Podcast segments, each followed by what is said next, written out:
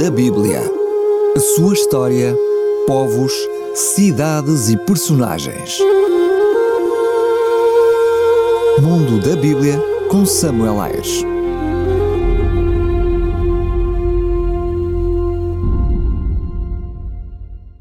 Profetas do Antigo Testamento. Amós.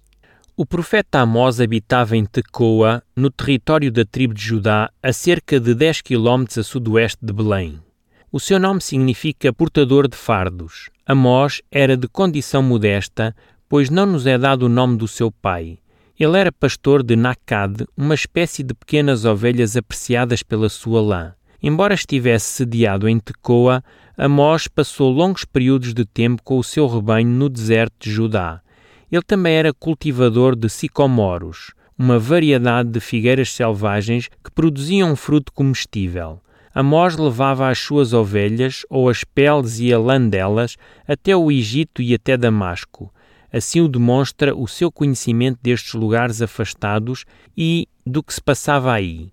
A mensagem profética de Amós traz as marcas da sua origem como pastor, como se vê no seu uso de diversas imagens que evocam a vida no campo.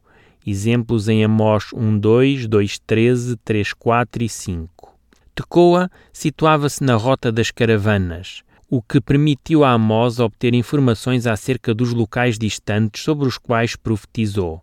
Amós não pertencia a qualquer confraria de profetas, pelo que a sua mensagem não era motivada por qualquer interesse profissional. No entanto, ele mostra conhecer bem os escritos de Moisés.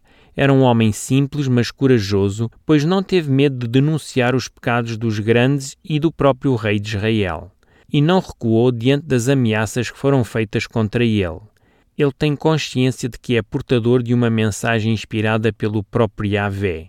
Para Amós, Yahvé é Deus Todo-Poderoso, o Criador soberano dos indivíduos e das nações. A sua justiça é inflexível e o seu poder alcança mesmo o lugar onde dormem os mortos.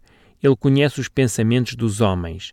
Assim, Amós cria que era absolutamente necessário que o povo de Deus voltasse a obedecer fielmente aos princípios morais da aliança estabelecida com o Senhor. Embora fosse natural de Judá, foi chamado a profetizar no reino de Israel o reino das dez tribos do norte. Ele apareceu em Betel, onde se situava um dos santuários reais e um dos palácios reais.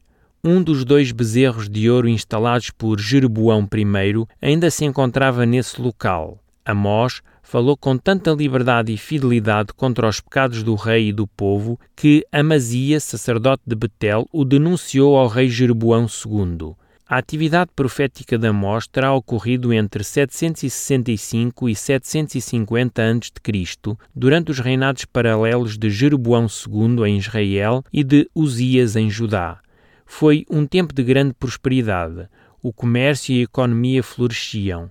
A riqueza destas classes altas aumentava. Aumentava também a infidelidade aos princípios morais da aliança feita com Deus. O profeta foi chamado a denunciar tudo isso não conhecemos as circunstâncias e a data da morte de Amós. Mundo da Bíblia. A sua história, povos, cidades e personagens. Mundo da Bíblia com Samuel Ayres.